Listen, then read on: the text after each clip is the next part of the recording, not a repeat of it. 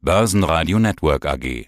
Die Expertenmeinung. Mein Name ist Reinhard Friesenbichler. Ich bin Gründer und Geschäftsführer der RFU und wir sind eine sogenannte Research Agentur mit Sitz in Österreich, in Wien und wir analysieren Unternehmen, Staaten und andere Investments hinsichtlich Nachhaltigkeit. Ja, und das ist auch unser Thema. Wir wollen uns heute über grüne Anleihen zum Beispiel unterhalten im Vienna ESG Index.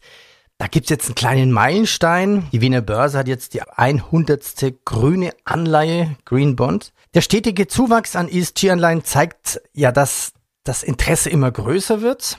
Einmal der Anleger, aber auch einmal natürlich der Firmen. Die grüne Anleihen, wenn sie dann auf den Markt kommen oder begeben werden. Ja, und außerdem ist es ja auch politisch gewollt. Gleich zu Beginn unseres Podcasts lassen Sie mal eine Definition treffen. Wenn wir jetzt von Green Bonds sprechen, sind die jetzt nur green oder haben die auch ESG drin?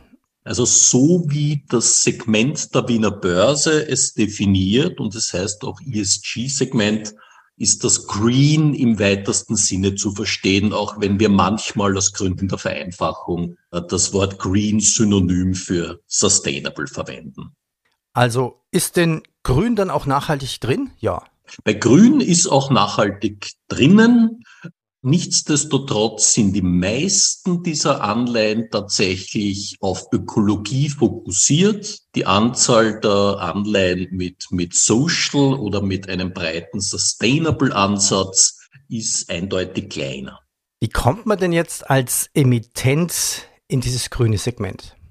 Indem man seine Anleiheemission, das sind die sogenannten Proceeds, also diese Use of Proceeds, einem eindeutig nachhaltigen Zweck widmet, erstens, und zweitens diese nachhaltige Mittelverwendung auch durch eine externe Bestätigung nachweist. Das ist dann eine sogenannte SPO, eine Second Party Opinion oder unter Umständen auch ein klassisches Nachhaltigkeitsrating, und der Vorweis dieser externen Bestätigung ist ein, eine Listing-Voraussetzung im Vienna ESG-Segment.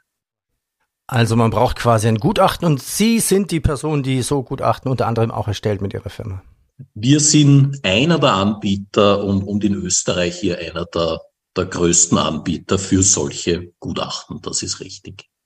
So, was muss drinstehen in diesem Gutachten? Haken dran, Erlaubnis, also das grüne Signal quasi, um mit der Anleihe, mit der grünen Anleihe dann in dieses Segment aufgenommen zu werden. Nach welchen Kriterien beurteilen Sie jetzt dann diesen ESG Green Bond?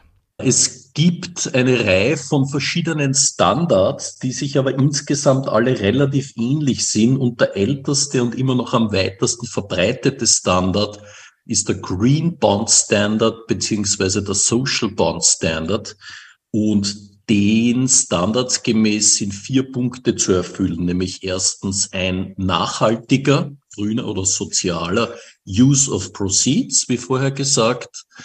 Zweitens ein tauglicher Auswahlprozess auf Seiten des emittierenden Unternehmens oder der Bank, um die passenden Projekte auch zu finden. Drittens das sogenannte Management of the Proceeds. Also da sind entsprechende Finanzmanagement-Vorkehrungen zu treffen, dass man gegenüber dem Anleger garantieren kann, dass die Gelder auch tatsächlich und zu jedem Zeitpunkt widmungsgemäß verwendet werden. Und das vierte Element dieser Principles ist dann das laufende Reporting, weil Nachhaltigkeit und Transparenz in einem engen Kontext stehen. Okay, das heißt, im Nachgang wird nicht geprüft, der Report reicht aus. Der Oder? Report reicht aus, aber der wird wiederum auch geprüft im Regelfall. Hätten Sie ein paar Beispiele von aktuellen Green Bonds, für was sowas verwendet wird, damit es einem klarer wird? In Österreich ist die vermutlich wichtigste Mittelverwendung aufgrund der großen Bedeutung von Banken als Green Bond Emittenten der Bereich der Buildings, also sowohl Wohnbau, sozialer Wohnbau, als auch Green Buildings im Office-Bereich und im gewerblichen Bereich. Das ist schlichtweg eine, eine sehr, sehr große Kreditkategorie und Wohnen hat jetzt aus klimapolitischer Sicht auch einen, einen sehr, sehr großen Hebel. Äh, weitere wichtige Finanzierungsfelder sind Renewable Energy, also alles, was mit Windkraft, Wasserkraft, aber auch mit Energiesparen, Energieeffizienz zu tun hat. Und wenn man dann in den Bereich der Social Bonds hineinkommt, da wird das Feld dann ein bisschen breiter. Da kann ich Ihnen jetzt als Beispiel aus unserer SBO-Tätigkeit zum Beispiel ein, ein Demenzzentrum nennen, also eine Pflegeeinrichtung, mhm. eine Schule etc. Also da sind wir dann relativ nah dann beim Impact Investing auch? Äh, durchaus, ja aber ohne das Element, dass hier in der Verzinsung irgendeine Art von Förderung drinnen stecken würde. Das muss man schon klar dazu sagen. Diese ESG-Bonds, die hier im Segment der Wiener Börse notieren, sind marktmäßig verzinst. Da wird im Regelfall weder dem Emittenten noch dem Anleger etwas geschenkt aufgrund der Nachhaltigkeit. RFU hat jetzt auch eine Studie zu Sovereign Bonds gemacht. Also alles, was mit Ländern zu tun hat. Wie steht's denn mit Österreich in diesem Bereich? Wir decken 180 Länder der Welt ab mit unserem Nachhaltigkeitsrating. Also mit Ausnahme von Zwergstaaten sind da alle Länder dabei. Und da liegt Österreich in der Liste auf Platz Nummer 10. Ganz vorne, das ist wahrscheinlich auch wenig verwunderlich, sind, sind skandinavische Länder, es sind die Niederlande, auch Deutschland ist sehr gut platziert und auch Österreich mit Platz 10 ist, ist eindeutig in der Spitzengruppe. Was uns aber besonders freut, dass wir nicht nur diese vordergründigen Nachhaltigkeitslieder haben, sondern in der Spitzengruppe gibt's auch den ein oder anderen Emerging Market. Mein Lieblingsbeispiel ist Costa Rica. Warum Costa Rica? Was ist da besonders? Costa Rica hat zum Beispiel vor mehreren Jahrzehnten sich dafür entschieden, auf die militärische Landesverteidigung weitestgehend zu verzichten und hat dieses Geld dafür in das Sozialsystem und ins Bildungssystem gesteckt. Und nach Jahrzehnten dieser Hebelwirkung haben sie natürlich da sehr, sehr positive messbare Effekte schon auf die Gesellschaft. Gehen wir von den Bonds ein bisschen weg, bleiben wir aber beim Thema Nachhaltigkeit. Es gibt jetzt einen österreichischen Nachhaltigkeitsindex. Der fängt mit V an, Phoenix. Wie kommt denn dieser Name zustande? Das ist mitnichten ein Rechtschreibfehler, wie man glauben möchte, sondern das V steht für den, den Sponsor oder einen der Sponsoren dieses Index. Das ist die VBV Vorsorgekasse, nach der der Index gebrandet ist und die übrigen Buchstaben, das Ö steht für Österreich, das N für Nachhaltigkeit und das I und das X für Index. Und die Wiener Börse ist Partner dieses Index, den wir vor mittlerweile 18 Jahren initiiert haben. Und der Phoenix ist damit einer der weltweit ältesten nationalen Nachhaltigkeitsbenchmarks lernen wir ein bisschen mehr über Phoenix. Wie viele Firmen sind drin? Wer darf rein? Und nach welchen Kriterien wird eine Firma hinzugefügt zu dem Index? Wir analysieren einmal jährlich die wichtigsten Unternehmen, die an der Wiener Börse notieren. Das sind ungefähr 50 bis 60 Namen. Und jeder, der ein bestimmtes Mindestrating erreicht, unser ESG-Rating-Modell kommt in den Index. In der Praxis sind das im Regelfall so 20 Unternehmen plus minus. Die Kriterien umfassen ungefähr 100 Aspekte, um die Stakeholder-Beziehungen der Unternehmen zu bewerten. Also wie steht es um den Umgang mit Kunden, wie steht es um die Produktqualität, wie sind die Beziehungen zu den Mitarbeitern gestaltet, wie ist das Umweltmanagement. Also das ist schlichtweg runtergebrochen auf eine lange Liste von einzelnen Aspekten die wir da durchbewerten und dann kommt ein Gesamtscore heraus.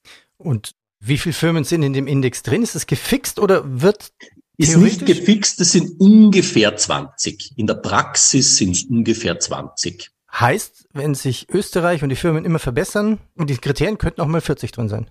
Äh, in der, ja, in der Theorie schon, aber das Modell ist so gebaut, dass der allgemeine Fortschritt in Richtung der Nachhaltigkeit ähnlich einem Inflationsausgleich quasi immer wieder abgezogen wird. Also es wird mit fortschreitender ESG-Entwicklung und in 18 Jahren ist viel passiert, jedes Jahr ein kleines Stück schwieriger da hineinzukommen, um nämlich das Ziel auch weiterhin zu erfüllen, dass nur die Besten, ungefähr das beste Drittel in diesem Index Platz findet. Heißt das aber, die größeren Firmen haben die besseren Chancen? Nein, das heißt's nicht, sondern wir sind, das freut mich auch, ziemlich gemischt in diesem Index. Das sind sowohl die, die, die Large Caps der Wiener Börse teilweise vertreten, aber auch kleinere aus den, aus den unteren Marktsegmenten der Wiener Börse. Also es haben ähm, beide Größenkategorien ungefähr ausgewogene Chancen, da hineinzukommen. Auch hier bitte, haben Sie mal ein Beispiel. Wann fliegt jemand raus und wann kommt jemand rein? Rausfliegen tut jemand, wenn er entweder eines der Ausstoßkriterien erfüllt, Beispiel eine Mitarbeiterkontroverse mit schweren Menschenrechtsverletzungen wird plötzlich bekannt. Wenn das sehr massiv ist, wäre ein Ausschlusskriterium verletzt, dann kommt das Unternehmen raus. Sowas ist relativ selten, aber ist schon vorgekommen in den 18 Jahren. Der realistischere Grund ist, dass das Unternehmen schlichtweg vorher nur knapp über dem Mindestscore für Aufnahme war und dann einfach aufgrund eines Stillstandes oder einer marginalen Verschlechterung plötzlich unter diesem Threshold fällt. Hätten Sie vielleicht auch ein Beispiel, nennen wir es mal ein Phönix aus der Asche, damit jemand quasi in den Phönix-Index aufkommt? Das war wirklich eine Überraschung. Die haben richtig Nachhaltigkeit jetzt verstanden. Äh, da glaube ich, gibt es ein ganz gutes Beispiel von der letzten Recomposition diesen Juni. Also jedes Jahr im Juni findet diese Neuzusammensetzung statt. Und wir hatten diesmal eine Streichung und eine Neuaufnahme. Und diese Neuaufnahme war die Oberbank, eine, eine mittelgroße Regionalbank, die relativ spät sich erst begonnen hat, um das Thema Nachhaltigkeit zu bemühen, aber dann in, in sehr konsequenten Schritten sich Jahr für Jahr weiterentwickelt hat und zum Beispiel Green Bonds und so weiter herausgegeben hat. Und diese Bank ist heuer erstmals über diese Aufnahmeschwelle gekommen.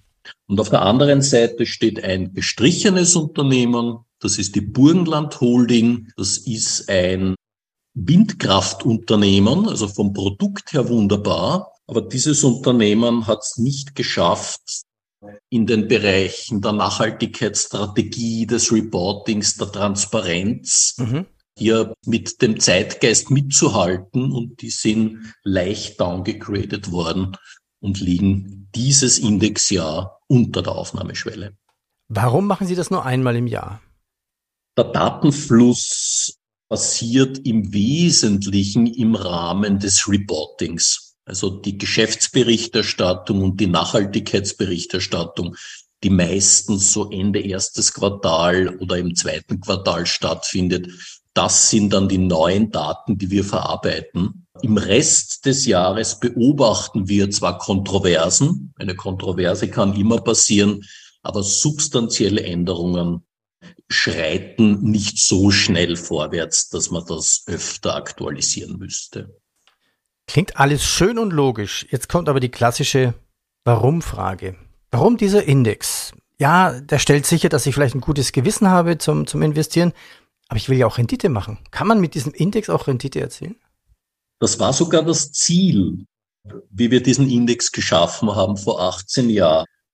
Es stellte sich damals, heute auch noch, aber damals viel stärker immer wieder diese Frage, zahlt sich nachhaltiges Investment aus? Oder negativ formuliert, es wurde sogar unterstellt, dass das sei nur nett, aber würde einen Ertragsnachteil bedeuten. Und die Nachweisführung, dass dem nicht so ist, diese über Investmentfonds anzutreten, hinkt immer etwas, weil es schwer auseinanderzurechnen ist, ob ein Fonds outperformt, weil der Fondsmanager die richtigen Entscheidungen trifft oder weil er ESG-Aspekte berücksichtigt. Und in einem Index sind diese diskretionären Management-Elemente ausgeblendet. Ein Index ist nur repräsentativ, also Mathematik ohne ESG und der Phoenix ist Mathematik mit ESG. Und insofern freut es uns sehr, dass wir jetzt nach 18 Jahren sagen können, Nachhaltigkeit rechnet sich.